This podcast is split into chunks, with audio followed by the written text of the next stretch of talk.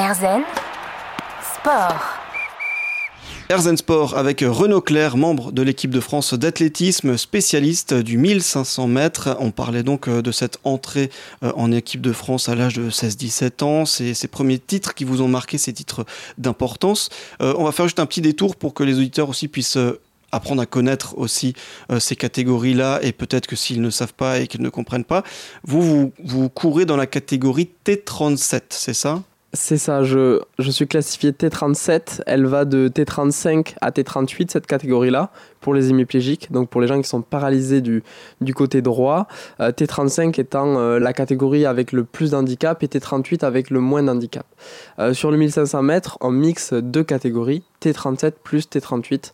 voilà, pour, pour qu'il y ait encore plus de, de compétition et de spectacle. C'est très clair, je pense qu'on comprend bien, on comprend mieux.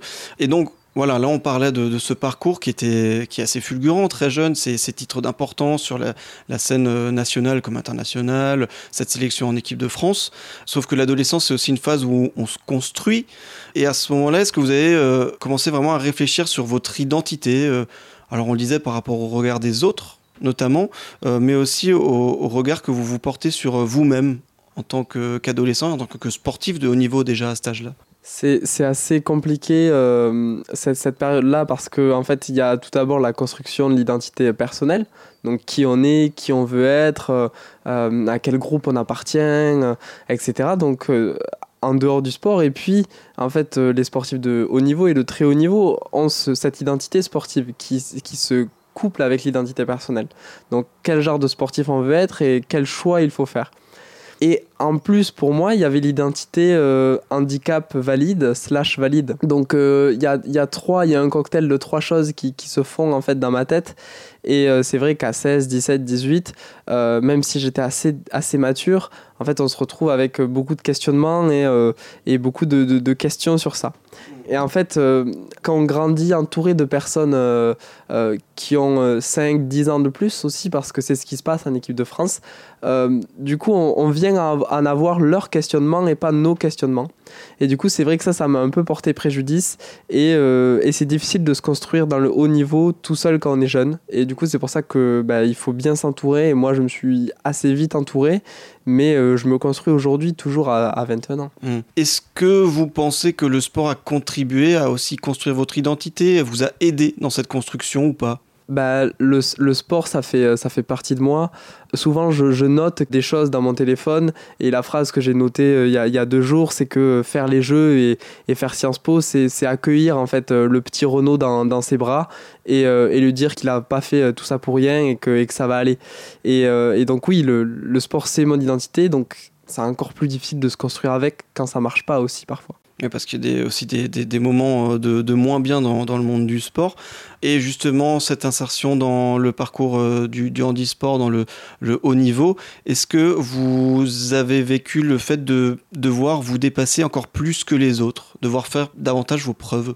C'est vrai que euh, je me retrouve dans des discours euh, qui peuvent être dits euh, parfois par, certaines personnes à la télé de j'ai dû travailler un peu plus parce que j'avais entre guillemets une faiblesse ou les gens me discriminaient etc. Moi les, les gens me discriminaient pas. Par contre c'est vrai que pour être au même niveau que mes partenaires d'entraînement valides, ben, je dois faire plus de choses et je dois être euh, encore euh, plus rigoureux. Donc euh, oui, ça fait partie de, ma mentalité, ça, de, faire deux fois plus ou, même parfois quatre fois plus. Être en mission, c'est pour ça aussi que vous vous donnez deux fois plus. Et, alors, dernière petite question pour, pour boucler cette partie-là. Au travers de, votre jeune parcours plein d'espoir, est-ce qu'il y a un message que vous voulez transmettre peut-être aux, plus jeunes, aux, gens même de votre âge? Je dirais que euh, je pense que c'est important de s'accepter, accepter le moment qu'on vit et s'accepter soi-même parce que, euh, parce que je pense que c'est vraiment difficile quand on vit quelque chose et qu'en fait on, se le renie, qu'on dit non, non, c'est pas vrai, ça n'existe pas, etc. Parfois il faut juste se dire euh, je traverse une mauvaise passe, quelque chose de, vraiment pas cool, et, euh, et l'année prochaine ça ira mieux, euh, je, je, je, peux me permettre, je m'autorise à aller mal, je m'autorise à aller bien. Et à partir de ce moment-là, quand on s'autorise soi-même en fait à faire des choses, ça paraît bête comme ça, mais c'est essentiel. Accepter donc ces, émotions, pouvoir rebondir voilà. plus facilement. Euh, un emploi du temps chargé, vous l'avez dit, entre Sciences Po, le sport du haut niveau. Euh, mais Renaud Clerc prend quand même un peu de temps pour Erzen Sport de revenir sur son riche et jeune parcours plein d'espoir pour 2024 notamment. On va continuer de parler du sport à haut niveau. À tout de suite. Erzen Sport. Erzen Sport dans la tête d'un athlète de haut niveau. Nous sommes avec Renaud Claire, membre de l'équipe de France d'athlétisme, spécialiste de la distance du 1500 mètres. Un de vos objectifs, c'est évidemment les Jeux de Paris en 2024. On y reviendra. Euh, mais avant d'évoquer euh, cela, on va rester un peu sur le haut niveau et surtout euh, parler du haut niveau quand on le vit dès le plus jeune âge, ce qui vous est arrivé. Et le haut niveau, ça nécessite très souvent aussi un déracinement, puisque vous, par exemple, vous êtes originaire de Albi, vous avez votre famille, vos amis, et donc vous avez à un moment dû faire le choix d'aller à l'INSEP, où nous enregistrons d'ailleurs l'émission, euh, qui est à Paris. Euh, comment aussi on, vit ces, choix-là? Euh, C'est des choix qui, qui, peuvent être un peu sous-estimés parce qu'on on peut se dire c'est juste changer d'endroit, c'est juste... Euh, et moi, je l'ai sous-estimé. Je, je, je, me suis dit, euh, je vais chercher euh, un meilleur entourage, un meilleur entraîneur, un meilleur scientifique, une meilleure psy. Tout est mieux, donc allons-y. Et en fait, non. Et en fait, l'adaptation est difficile. tout est mieux, c'est vrai. Mais on ne peut pas nier le déracinement et le fait de, de s'en aller chez soi. Et donc, il faut s'adapter.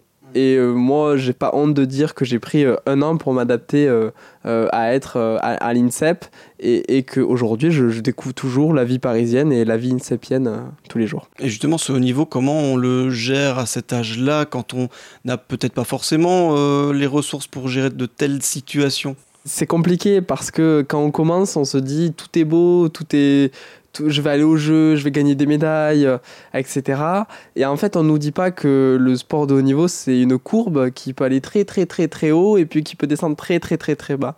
Et euh, j'ai regardé une interview de Kelly Atkinson qui disait euh, Keep the emotion stable. Et, et ça m'a parlé parce que garder les émotions stables, en fait, et, et c'est peut-être la clé de la réussite. C'est essayer même si la courbe n'est pas linéaire, essayez qu'elle le soit le plus possible vers le haut, bien sûr. Mais voilà, garder les émotions stables et puis accepter, comme je le disais tout à l'heure, de, se laisser surprendre et de dire waouh. Là, euh, j'ai pris, euh, j'ai pris un mauvais truc, euh, c'est compliqué, j'ai pris j'ai un mauvais sentiment, j'accepte de pleurer, d'être triste, de pas être content. Accepter en fait tout simplement. Et pas le garder pour soi, euh, bien s'entourer euh, d'une psy, d'un bon coach, etc. Ce haut niveau que vous pratiquez tous les jours, vous le vivez comment au regard de tout ça? Euh, déjà, je mesure la chance que j'ai euh, d'aller en Espagne, euh, en Afrique du Sud, à La Réunion, etc. C'est une vraie chance. et pour moi qui suis intéressé en plus par les autres cultures, de, pouvoir faire ça, c'est vraiment une, une, vraie chance. Après, c'est pas rose tous les jours.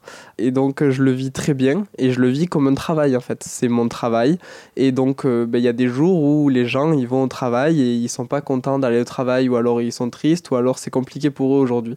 Ben, moi, c'est pareil. Il y a parfois je pars courir, ça va pas du tout, et, mais je vais quand même courir, je m'entraîne quand même, et puis euh, je sais que ça ira mieux demain. Mmh. Et justement, c'est un équilibre peut-être aussi à, trouver. Est-ce que vous l'avez trouvé ou alors est-ce que vous êtes encore en train de, le chercher? Ça se compose de quoi un équilibre? Ça se compose. Euh, déjà, je suis toujours en train de le chercher. Et un équilibre, ça se compose de pas se dire que euh, le sport de haut niveau c'est qu'une chance et c'est un, un, métier passion en fait, accepter le fait que le sport de haut niveau, c'est un vrai métier, euh, ça permet aussi de se dire, euh, j'accepte euh, que ça soit pas tous les jours cool. Et, et, du coup, un équilibre, ça se compose vraiment de, je dirais, trois choses. D'un bon entourage, donc pour ma part, d'un bon entourage familial, psychologique et, et entraîne, au niveau de l'entraînement.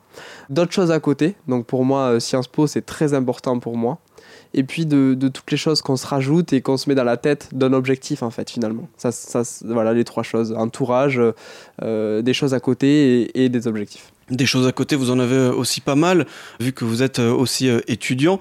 Euh, et c'est aussi ça, ça fait aussi partie de ça, cette construction personnelle autour du sport, c'est de prévoir, d'envisager, de préparer l'après-sport. C'est ça, c'est ça. Moi, je, je fais plus que préparer l'après-sport, je, je, suis content de, de, penser à mon après-sport pendant mon sport. Voilà, donc moi je, suis un master à, Sciences Po aujourd'hui. Et en tout cas, ça se passe très bien. Et, je suis content de, de pouvoir prendre ce recul-là aussi, de rencontrer d'autres personnes. Et le lundi, si le dimanche j'ai raté une compétition, de me dire le lundi, je vais dans un amphithéâtre et ça me change les idées. Et ça me permet aussi d'avoir du recul sur euh, ce, qu'est le sport de haut niveau et ce que représente le sport de haut niveau dans la société aussi. Mmh, effectivement, donc aussi préparer euh, l'avenir. Euh, Renaud Claire est avec nous dans Herzen Sport, athlète de haut niveau, membre de l'équipe de France d'athlétisme, notamment médaillé de bronze au championnat d'Europe en 2018 sur 400 mètres, mais aussi médaillé sur 1500 mètres, qui est aujourd'hui sa spécialité. Un quotidien fait d'entraînement et justement, ces entraînements, on va en parler dans un instant. Herzen c'est un véritable champion que nous recevons aujourd'hui dans Herzen Sport. Renaud Claire est avec nous, membre de l'équipe de France d'athlétisme, détenteur entre autres du record de France, élite sur 400 mètres, mais aussi médaillé de bronze sur le 1500, qui est aujourd'hui sa spécialité. Euh, représenter l'équipe de France et le haut niveau euh, plus globalement, ça nécessite un entraînement quotidien. Oui, oui, quotidien et, euh, et plus qu'un entraînement en fait. Une, discipline quotidienne, on est sportif de haut niveau euh, toute la journée, pas seulement 4 heures par jour à l'entraînement. Et euh, donc c'est un entraînement qui est bi-quotidien, donc entre 10 et 12 fois par semaine. Ça fait entre 100 et 120 km par semaine de course à pied avec euh, de la cryothérapie pour mieux récupérer, euh, euh, voilà, plein de, plein de petites choses, du kiné. Et, oui, en fait, le sportif de haut niveau, ce qui le différencie un peu, on va dire, du, sport amateur, c'est le fait de d'incarner son sport tout au long de la journée ou tout au long de l'année. Et voilà, on est sportif de haut niveau en se levant le matin et en se couchant le soir, se couchant tôt, et, et parfois en se levant très tôt avec les contrôles antidopage aussi. Ça nous rappelle qu'on est sportif de haut niveau. Et, alors une journée type par exemple c'est quoi? C'est des euh, ça va être une alternance entre de la course de, du renforcement du la cryo une, par exemple? une journée type euh, par exemple si je prends la journée de, de mardi ça va être euh, pour, moi en tout cas, ça va être un entraînement le matin, donc un footing de 40 minutes, une heure, euh, et puis euh, donc sieste, euh, dodo, travail sur, sur mes cours, et après un nouvel entraînement, là une, une, séance, on va appeler ça une séance, avec plus de volume, plus d'intensité, et après récupération, kiné, et retravail sur mes cours après. Hmm. un beau programme hein, chargé.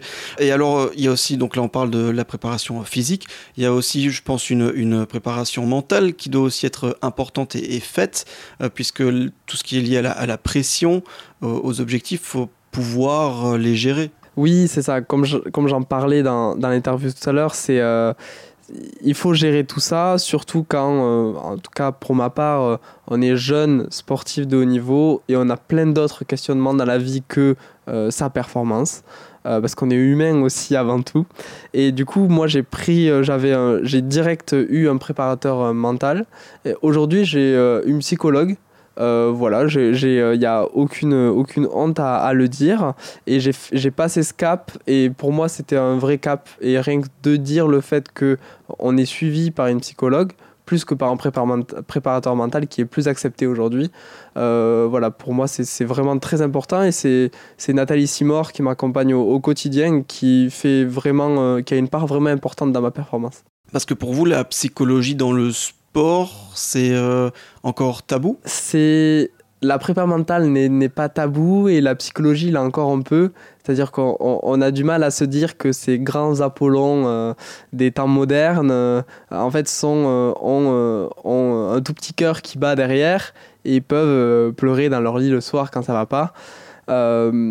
donc c'est un peu encore tabou, ça avance de plus en plus, mais c'est vrai qu'on est dans un monde très euh, très très masculin aussi et, et euh, il faut pas pleurer, il faut pas avoir mal, etc.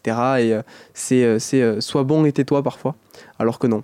Effectivement, donc euh, c'est c'est tabou aussi que vous voulez euh, voir euh, éclater.